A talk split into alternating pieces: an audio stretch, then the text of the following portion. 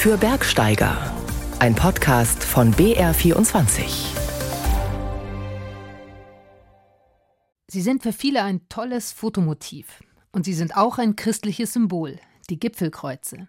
Ich habe die religiöse Bedeutung nicht so im Hinterkopf. Aber für mich ist das Gipfelkreuz eigentlich ähm, der Moment, dass ich am Gipfel bin. Und wo ich dann eben dankbar bin, dass alles gut gegangen ist. Brauchen wir noch mehr Gipfelkreuze in den Bergen oder weniger? In Italien wird darüber gerade aufgeladen diskutiert.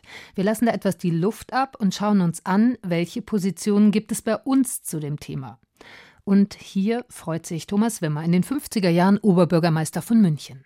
Die Hauptsache ist, dass ihr alle gut, wie ich telegrafiert habe, wieder in eure liebe Münchner Stadt zurückgekommen seid. Allerdings, denn der Münchner OB begrüßt da vor 70 Jahren unter anderem Hermann Buhl, der gerade als erster Mensch den Nanga Parbat bestiegen hatte. Ich bin Julia Zöller und das ist BR24 für Bergsteiger und alle, die die Berge mögen. Manchmal ziehen sich ja Wanderungen ganz schön in die Länge. Und wenn dann das Gipfelkreuz in Sicht ist, das gibt mir zumindest immer wieder einen Schub, weil das Kreuz mir das Ziel zeigt. Aber um die Gipfelkreuze kann man auch streiten. Zumindest ist das in Italien gerade so. Da ist der Medienchef des italienischen Alpenvereins Club Alpino Italiano zurückgetreten. Er hatte öffentlich geäußert, dass es seiner Meinung nach keine neuen Gipfelkreuze auf italienischen Bergen braucht. Erhalten und pflegen ja, aber keine neuen. Seitdem wird politisch aufgeladen diskutiert, als hätte er gefordert, die Kreuze zu entfernen, nicht gerade sachlich. Der Präsident des ÖAV, Andreas Ermakora, sieht das ähnlich wie der Kollege in Italien. Aber wie ist es hier in den bayerischen Bergen? Elisabeth Tiroller hat recherchiert. Seit 1877 ziert ein Kreuz den rund 1800 Meter hohen Gipfel der Benediktenwand in den bayerischen Voralpen. Jetzt im Juli wird das Kreuz zum fünften Mal ersetzt. Das letzte stand immerhin mehr als 60 Jahre am Gipfel. Eine Debatte ums Kreuz gibt es in Benediktbeuern nicht, sagt Lorenz Kellner von der Freiwilligen Feuerwehr dort. In Benediktbeuern ist es so, dass dieses Gipfelkreuz ganz breite Akzeptanz in der Bevölkerung hat. Kritische Stimmen sind uns gegenüber jetzt überhaupt nicht geäußert worden. Natürlich tritt es in den sozialen Medien äh, hin und wieder auf, aber jetzt aus dem Dorf raus, da war es eher andersrum, dass die Leute wirklich froh und begeistert sind, dass man das Kreuz ersetzt, weil es jetzt einfach in die Jahre gekommen ist und schon ein bisschen Fäulnis und Mängel gehabt hat. Ein Gipfelkreuz austauschen, das ist für den italienischen und österreichischen Alpenverein auch kein Thema. Lediglich neue Gipfelkreuze sollten nicht mehr dazukommen. Das erhitzt vor allem politische Gemüter. Doch ein Blick in die Vergangenheit zeigt, dass Gipfelkreuze schon immer auch ein politisches Symbol waren, sagt Philosophin und Bergsteigerin Claudia Paganini. Sie war eine der ersten, die zum Thema Gipfelkreuz geforscht hat. Gerade in der Auseinandersetzung, gehört Südtirol zu Österreich oder zu Italien, ist es massiv politisch missbraucht worden mit sehr nationalistischen Sprüchen. In der Nazizeit waren die Gipfelkreuze verboten. Da hat man der Einfachheit halber aber nur die Querbalken abgenommen, ja, weil sie den Nazis zu sehr für die Eigenständigkeit der Bevölkerung irgendwo standen und natürlich auch das Christliche nicht so gut ankam. Da gab es dann auch Ortsgruppen, die in Nacht- und Nebelaktionen diese Querbalken immer wieder raufgetragen haben. Es war schon immer auch ein politisches Symbol. Deswegen ist es auch nicht überraschend, dass es jetzt ganz gern instrumentalisiert wird von Parteien und in politischen Diskursen. DAV-Präsident Roland Stierle verfolgt die momentane Debatte in Italien und Österreich, gibt sich bei dem Thema aber unaufgeregt. Bisher habe es beim DAV auch keine Diskussion dazu gegeben. Das ist für mich ein Kulturgut.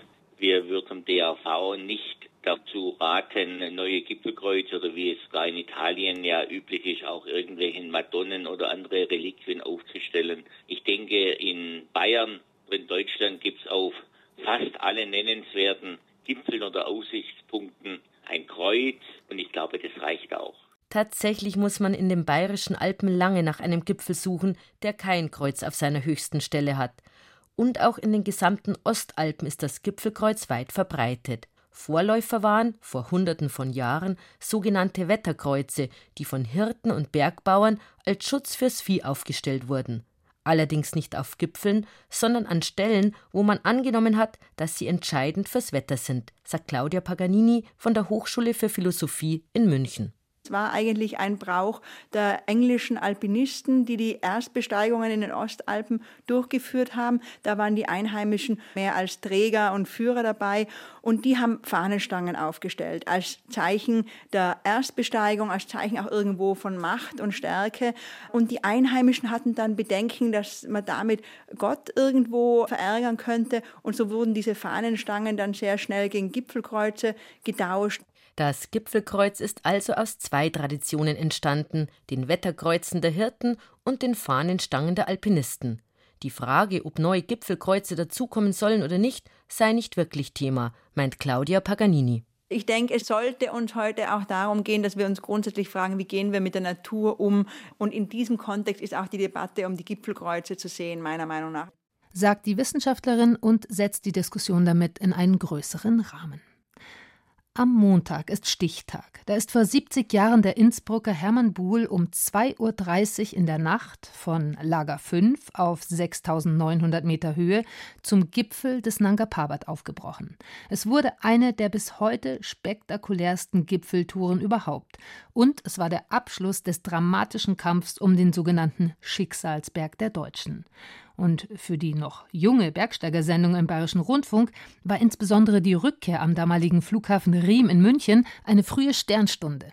Live vor Ort in Riem im Juli 1953 war Bruno Erath, der erste Redakteur der Bergsteigersendung im Bayerischen Rundfunk. Die Gangway war ans Flugzeug aus Pakistan gerollt worden, die Flugzeugtür ging auf. Und jetzt passiert's.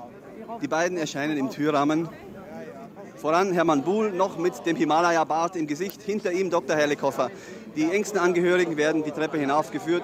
Voran ein kleines Mädchen mit einem riesen Blumenstrauß. Vakuumblitze blitzen auf, die Kameras schnurren und dann kommen die ersten Begrüßungsküsse und Händedrücke. Auch Münchens Oberbürgermeister Thomas Wimmer hatte sich nicht nehmen lassen, wieder einmal persönlich herauszukommen. Und die Hauptsache ist, dass ihr alle gut, wie ich telegrafiert habe, wieder in eure liebe Münchner Stadt zurückgekommen seid. Es war ein Vorgeschmack auf den Empfang der Helden von Bern nach der Fußballweltmeisterschaft ein Jahr später. Und schon damals streckte Münchens Oberbürgermeister Thomas Wimmer dem hageren Hermann Buhl einen übergroßen Maßkrug entgegen. Herr Buhl, ich hoffe, dass Sie noch die Kraft besitzen, diesen Riesenhumpen zu stemmen. Nun haben wir ja den Mann am Mikrofon, der als bisher erster und einziger Mensch droben am Gipfel des Nanga stand. Wie lange sind Sie eigentlich oben am Gipfel geblieben? Sie sind doch abends gegen 19 Uhr, so viel wir ja, wissen, ja, um oben angekommen. Am Gipfel, ja. Trotz aller Schwierigkeiten? Ja. Und bin, bin eine halbe Stunde am Gipfel geblieben. Es war wunderbar. Das kann ich Der mir Ausblick, vorstellen. das ist unbeschreiblich. Hermann Buhl hatte sich zehn erfroren, aber Grenzen überschritten. 16 Stunden hatte er am 3. Juli 1953 nach seinem Aufbruch von Lager 5 auf 6900 Meter Höhe bis auf den 8125 Meter hohen Gipfel des Nanga Parbat gebraucht. Es war erst der dritte 8000er, der von einem Menschen erreicht wurde. Und es war der kleinere Teil der Leistung. Ja, ich wollte so weit gehen, so weit als möglich, bin aber dann in einer Felswand beim Absteigen von der Nacht überrascht worden und habe sie mit gezwungenermaßen unangenehmes Biwak überstehen müssen.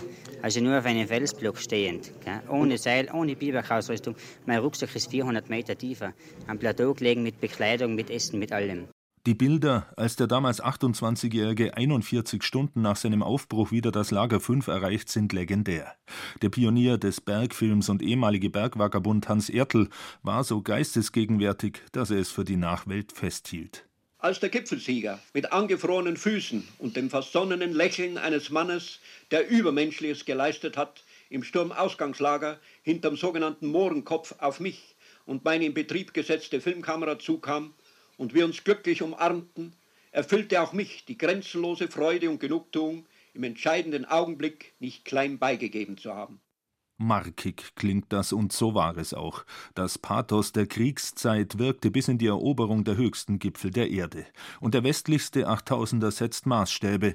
Nirgendwo ist der Erdkörper tiefer aufgerissen als mit den 7000 Metern Höhendifferenz zwischen dem oberen Industal und dem Gletscherrücken des Nanga Parbat. Nach dem ersten Versuch des Engländers Albert Mummery, der 1895 am Nanga Parbat ums Leben kam, waren es deutsch-österreichische Expeditionen in den 1930er Jahren, die aufs Dach der Welt wollten. Die Nazis starteten mit der Expedition 1934 eine Propagandageschichte und stilisierten den nackten Berg, wie er zu Deutsch heißt, zum Schicksalsberg.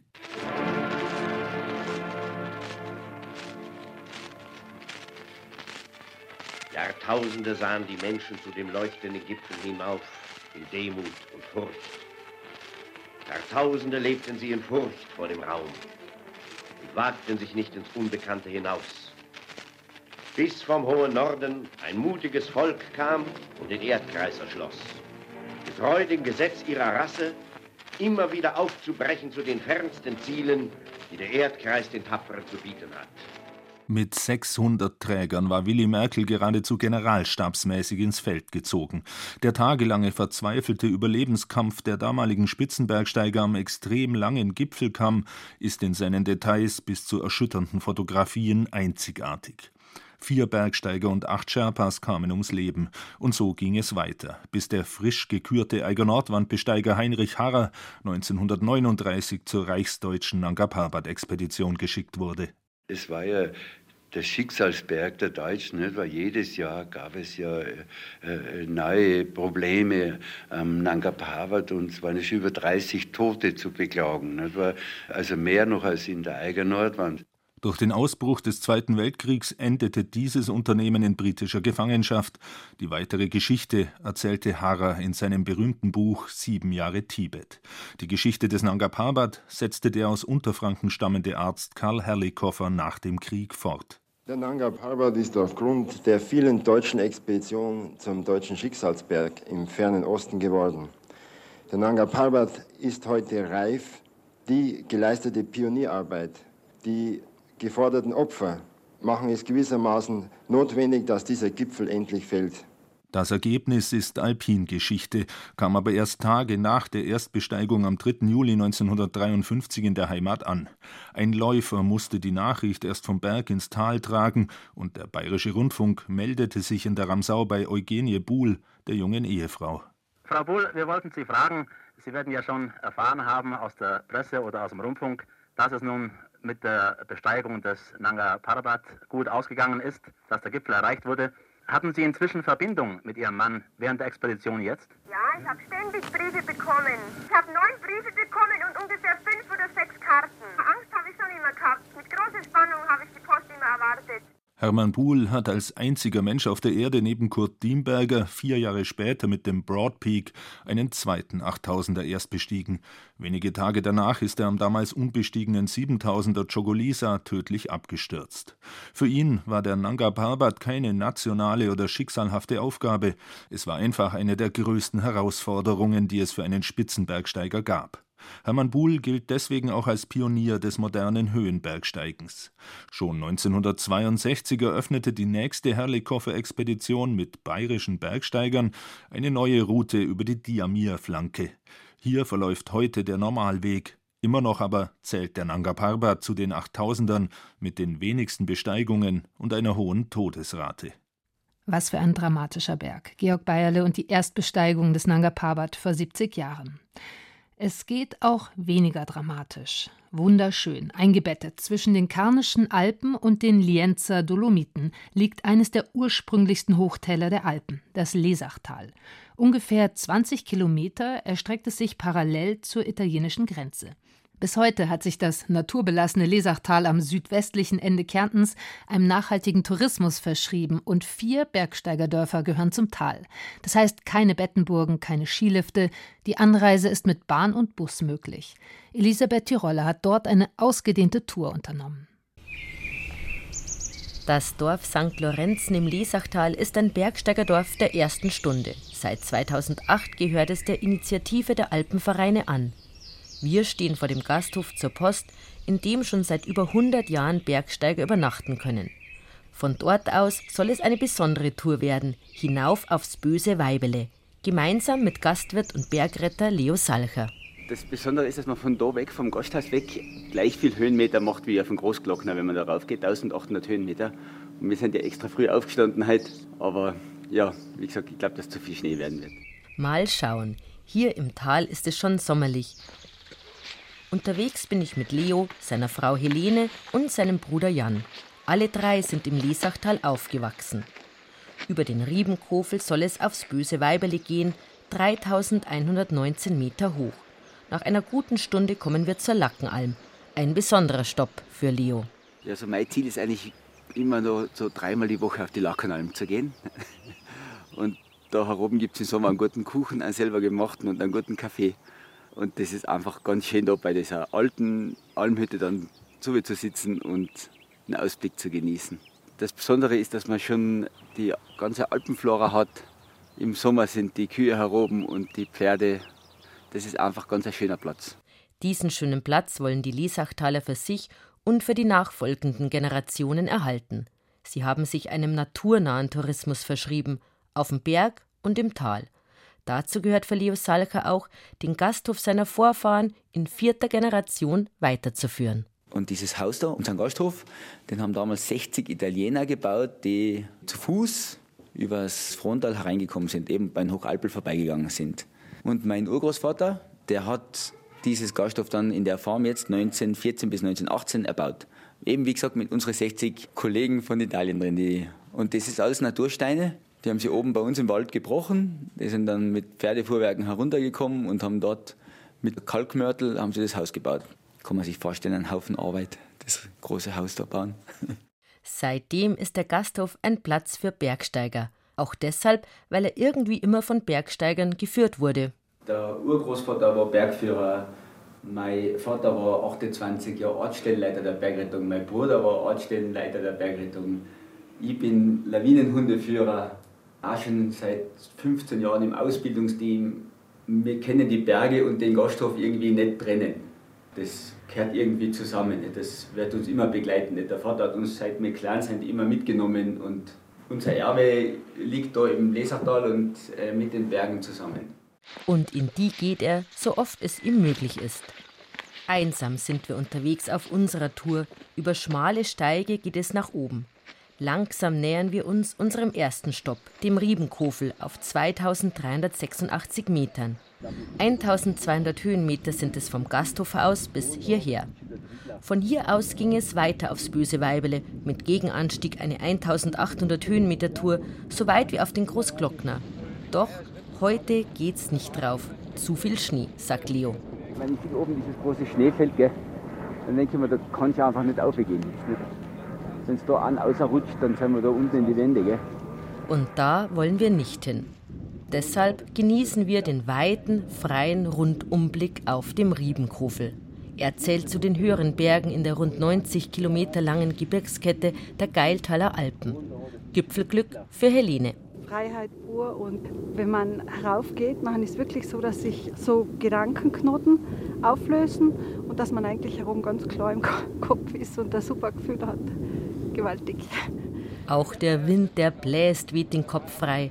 Es ist eine eindrucksvolle Landschaft hier. Die bizarren Felsformationen der Lienzer Dolomiten auf der einen Seite, auf der anderen die Kanischen Alpen, die die Grenze nach Italien markieren. Und was bedeutet es, diese Berge schon immer vor der Haustüre zu haben? Die Berge, die rücken mir immer so ein bisschen den Maßstab zurecht. Gell? Also das, was unten im Tal so wichtig ist, das spielt da heroben halt überhaupt keine Rolle. Und wenn wir jetzt da aufgegangen sind, dann merkt man auch, dass man eigentlich ganz ein kleiner Mensch ist gegenüber vom großen Berg. Und die Berge haben schon genauso auf unsere Vorväter heruntergeschaut und die werden genauso auf unsere Nachkommen noch runterschauen. Ich glaube, es sollte jeder einmal da ein bisschen Bergsteigen gehen, dass man sich selber nicht so wichtig nimmt. Hört sich schön an, das Lesachtal. Sieht auch schön aus. Heute in Bergauf Bergab im BR Fernsehen um 18.45 Uhr. Und bis dahin könnten Sie sich mit dem Bergrätsel vom Juli beschäftigen. Barbara Weiß will diesmal gleich zwei Antworten von Ihnen haben. Man könnte jetzt denken, die beiden Gebirge liegen nah an einem Fluss. Das ist aber nicht so.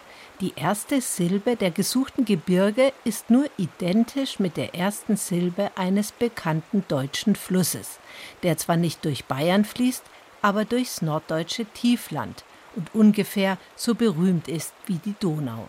Wie gesagt, sprachlich ist man hier auf der richtigen Fährte, aber wer dem Flusslauf folgt, erreicht nicht die beiden Gebirge, die gesucht sind, sondern kommt in eine ganz falsche Richtung.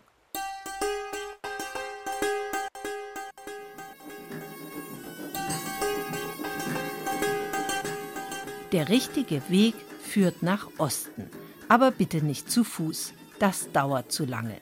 Gemeinsam ist ihnen aber, Über 5600 Meter hoch ist jeweils der höchste Gipfel und ist gleichzeitig der höchste Berg des jeweiligen Landes. Höher als die Alpen, aber nicht so hoch wie der Himalaya. Schon die Griechen kannten diese Berge. Angeblich war hier der Sage nach Prometheus angekettet. Und die Arche Noah soll hier auch schon kurzfristig gestrandet sein vor ihrer Landung am Ararat. Beide Gebirge sind bei Bergsteigern beliebt. Mit dem einen kann man sich eine begehrte Trophäe in der Bergsteigerszene sichern, nämlich einen Teil der Seven Summits. Im anderen, weiter südöstlich, kann man toll klettern und viele Berge sind noch unbestiegen. Elli vom DAV Expeditionskader war schon dort. Es ist ja wirklich so ein Ort der Freiheit, wo diese strengen Regeln nicht gelten, wo wir alle ohne Kopf durchklettern können, wo wir alle als Frauen stark sein können, wo wir Tops tragen können. Also ich habe die Atmosphäre jetzt in die Sportklettergebiete immer als sehr offen empfunden und auch das Verhältnis zwischen Männern und Frauen sehr gut. Freiheit in den Bergen ein hohes Gut besonders derzeit, denn in beiden Ländern ist die Freiheit gerade bedroht. Bergsteiger aus Deutschland sind dort zurzeit allerdings nicht so gern gesehen. Der DAV-Expeditionskader war vor Jahren dort. Und ob da 2023 Frauen noch so frei klettern können, ist nicht sicher. Übrigens, die Namen der beiden Gebirgszüge sind in deutscher Schreibweise gesucht, nicht in der jeweiligen Landessprache denn sowohl in dem einen wie in dem anderen Land werden nicht lateinische Schriftzeichen verwendet. Verschiedene Sprachen, verschiedene Kulturen, verschiedene Religionen. Trotzdem verbindet die beiden Staaten, zumindest zurzeit, sehr viel.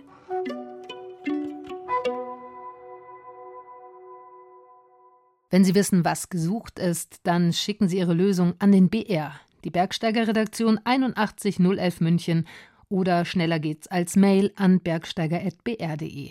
Wenn Sie gewinnen sollten, dann gibt es zum Beispiel einen Rucksack, mit dem Sie gleich losziehen können in die Berge. Einsendeschluss ist am kommenden Wochenende und die Auflösung hören Sie dann hier in 14 Tagen. Viel Glück!